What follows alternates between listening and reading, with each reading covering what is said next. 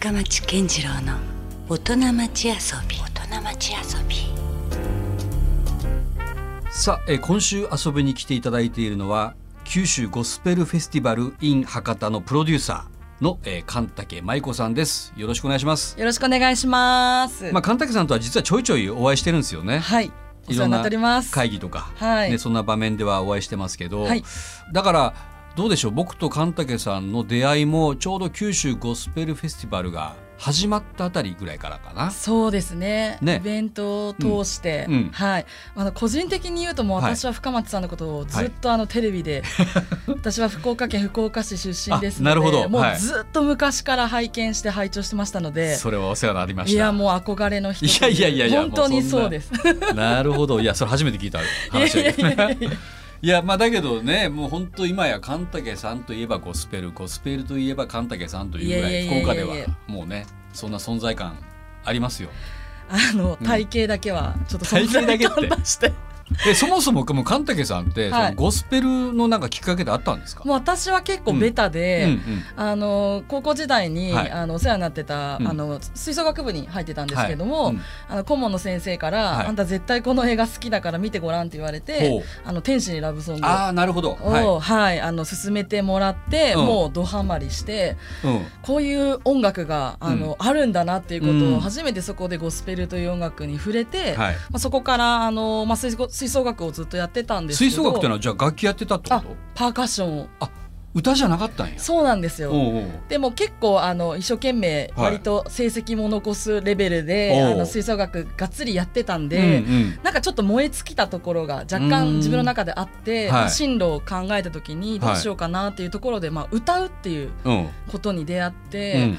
あのまあ今までは楽器を通してこう自分の感情とかをうん音楽で表現してたんですけど、うんもうちょっとダイレクトに行きたいなっていうふうになって。なるほど。そこから自分であのボーカルスクールとか探して、うんあの当時福岡で黒人の先生がはいゴスペルを教えてるスクールが、まあ、唯一と言っていいぐらいああったんですね。あったんですよ当時なるほど。でそこに高校在学中から入ってもうそこからうん。よし歌の世界で頑張ろうというえにそれ前は歌ったりはしてなかった？してなかったですえ？ーそれも意外よね。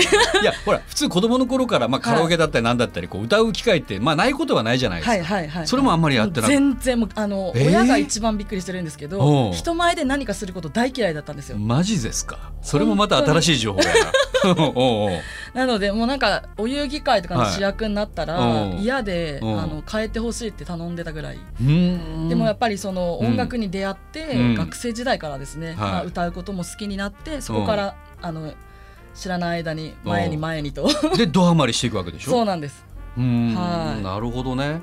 なんだろう？ゴスペルの魅力ってなんか一言で言えるたりします？なんだろうな。でも後々それはゴスペルという音楽のこう意味というものをもう勉強していった中で、うん。あなんかこうやっぱその歴史ですかね、そのゴスペルが生まれたこう歴史を知っていく中でなんてこうポジティブな、うんうん。あのまあ、ちょっとすごくさみあの悲しくて辛い歴史の中で生まれた音楽でもありますけど、まあ、希望を求めて作られた楽曲というか、まあもともとその宗教感がばねベースにはなってますからね。うんうん。だからこそなんかうん。そういう言葉とか、はい。なんかそういうものを超えて、人を夢中にさせるうん。ところがあるというか、うん。まあ、言語がそもそもこう英語というか聖書の言葉で作られた音音楽なんですけど、はい。やっぱそこにこう導かれたのかなっていうふうにうん。ちょっと思うところもありますし、うんもう何年ぐらいになるのかな？そのゴスペルの世界に見せられて。えーにちょうど20年ぐらいだと思います。あもう20年ぐらいになるんだ。高校はい、うん。12年生の頃からなので、うん。はい、でもそれからアクションを起こすまでがまあまあ早いっちゃ早いですよね。だってそうですね。もう九州ゴスペルフェスティバルのプロデューサーもやってるわけだからね、はいうん。あのゴスペルフェスティバルのプロデューサーを始めた立ち上げのあの、はい。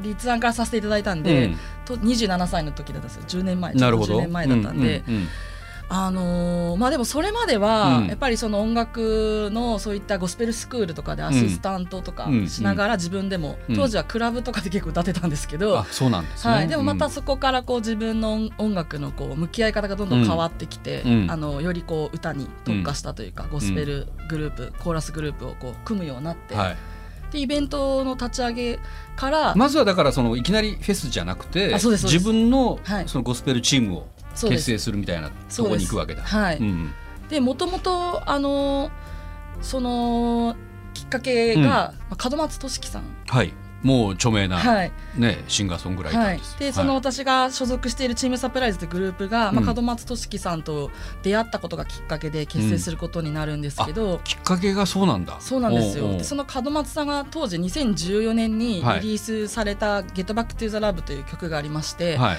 まあ、ゴスペルを作られたんですけれども、うん。えー全国の各地で活躍するゴスペルクワイアさんうんをご自身の公演でうん。コラボとしてコーラス隊として起用されてたんですね。ほうなるでそれを福岡でもやりたいということで、うん。まあ、福岡の,、まあその音楽に精通するうん。ソウルバーのマスターさんと、うん。まあ、ラジオ DJ のとあるお二人がたまたまお二人とも私の名前を挙げてくださったみたいで。なるほど。それで電話かかってきて、はい。なんか明日門松ですけど明日会えますかみたいな。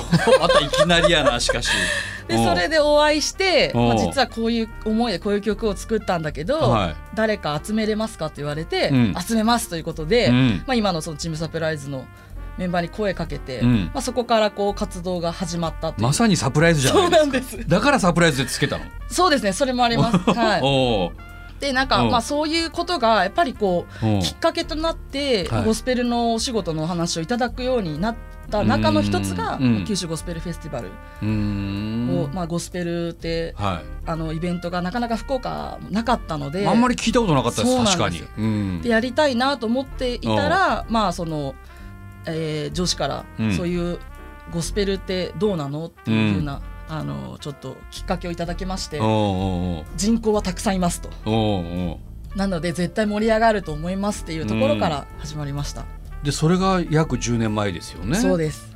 おーいやだからそのゴスペルのフェスそのものをあんまり聞いたことがないから、はい。これ日本でもほとんどないでしょあの特に九州は少なくて、うん。私もそのこの立ち上げする前後1年はもう全国のフェスに行ったんですけど、うん。あのーなかなかこのオープンスペース、はい。クローズで、あのホールを大きなホールを借りてっていうものはたくさんありますけど、うん。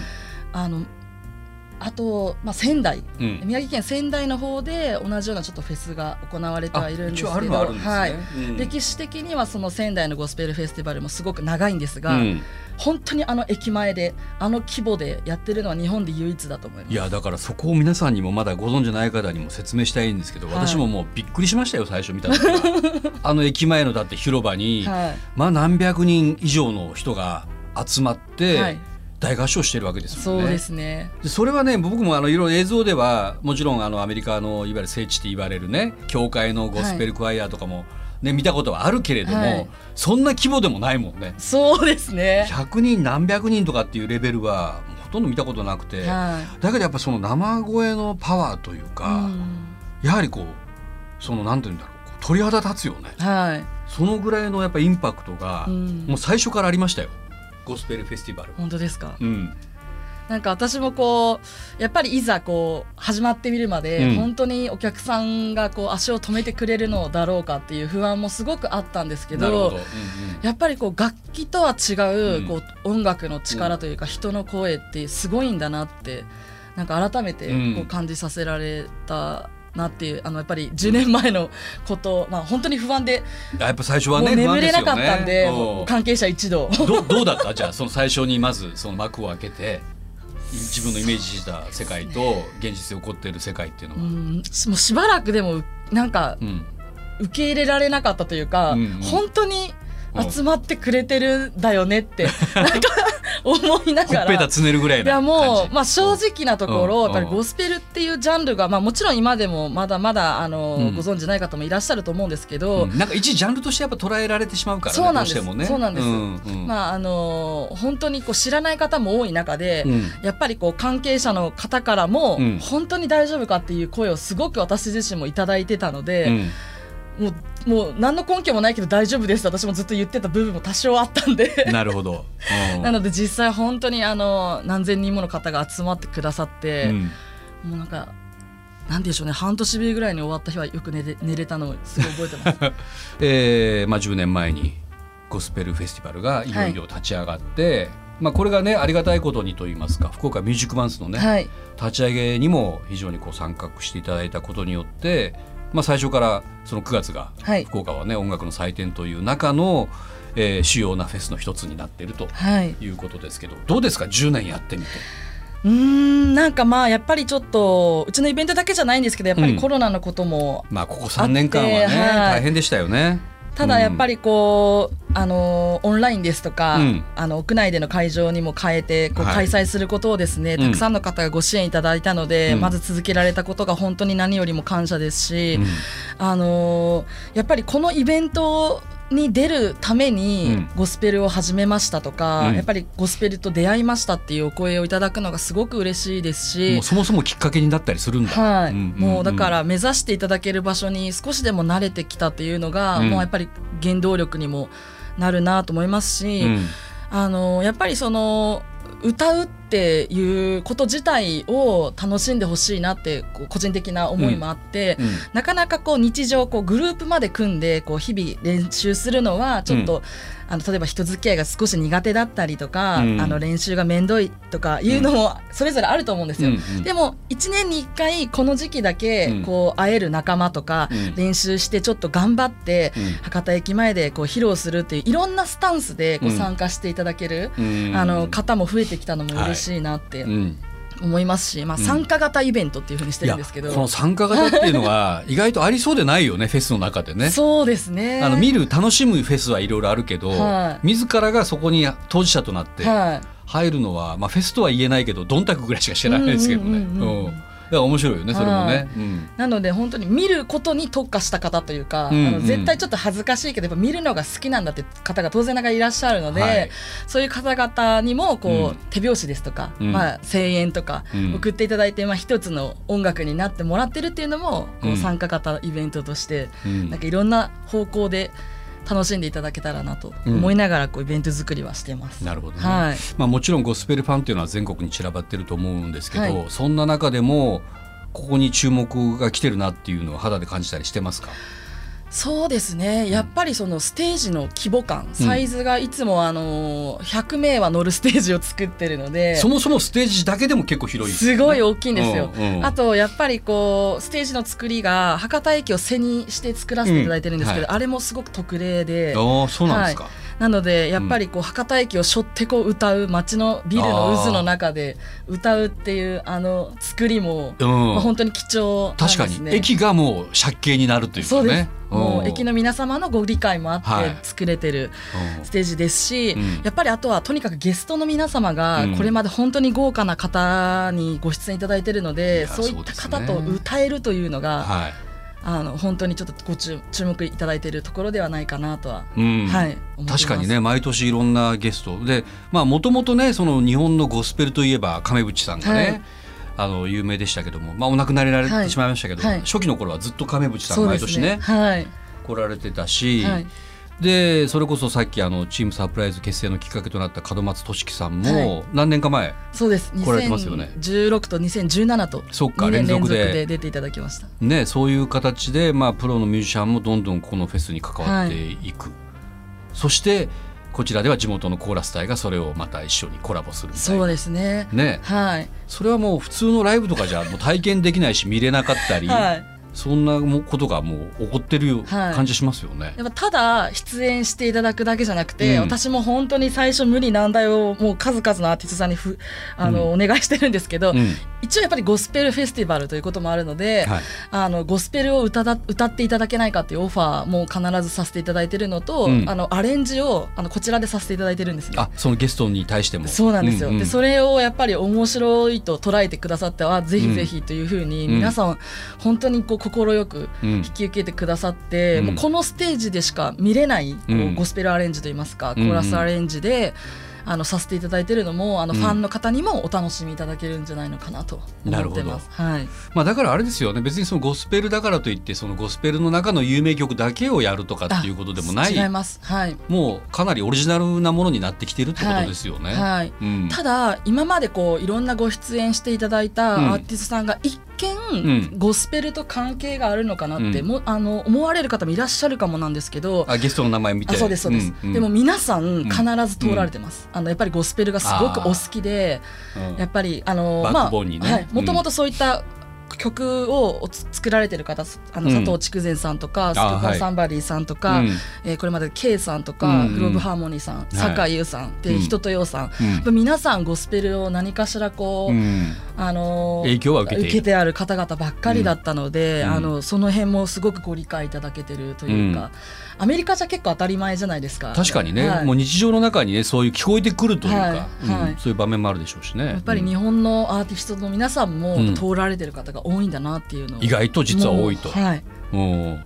いやそれでいうと今年の話もしましょうよ。今年はねいよいよ9月の1617、はい。まあ、あと若干2か月ぐらいありますけども、はいえーようやくね、はい。今回から完全復活と言ってもいいんじゃないですか？4年ぶりに。4年ぶりをね、はい。昨年まではどうしてもハイブリッドというか、はい。配信だけでやった時もあったし、はい。なんかそんな流れが続いたんだけど、はい。今回はもうリアルのみでそうです。やる感じですか？はい。あのうん。JR 博多駅前広場にうん。4年ぶりに会場が戻れることになりまして、はい。はい。これがまたね中洲ジャズさんと同じタイミングで共共催じゃないけどそうなんです。そんな流れですもんね。博多の街一帯を盛り上げたいなと。いやまさにそんな感じですよ。はいでゴスペルフェスティバルとしては今年はどんな内容ですか？はい、今回は、うん。あの4年ぶりにあの会場が戻るということもありまして、はい。出演者数も、うん。えーコロナ禍以前のうん数に戻りまして全国から、えー、と今のところ予定ですけど約およそ2日間30組ほどお。全国から一般のゴスペルグループの皆さんにも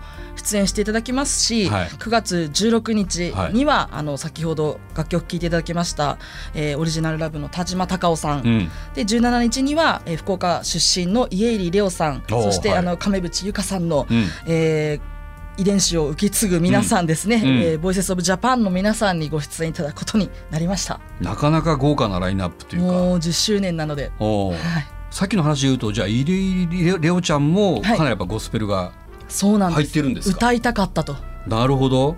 なので家入さんも田島さんももしかするとゴスペルを聴けるかもしれないという。しかもそこをまたコーラスでバックアップしていくっていう。そうです。ステージ。はい。なかなかなちょっとまたね 興味深いというかオリジナルなねステージになりそうですよね。はい。はい。おー。でしかもこれお客さんからすればもうしかもそれタダで。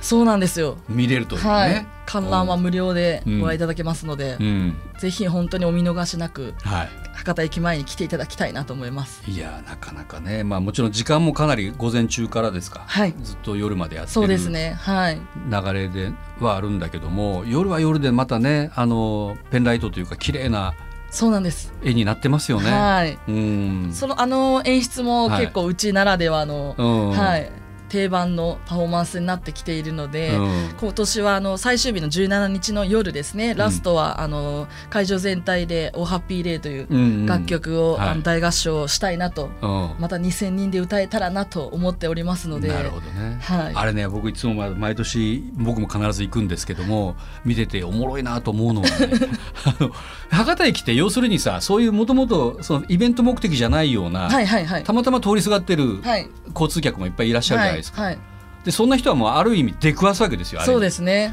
で出くわしてうん。相当びっくりしてますよね。何これってこの騒ぎは何なのかっていうね、あれをねお客さんはウォッチングしてるだけでも結構面白いんですよ。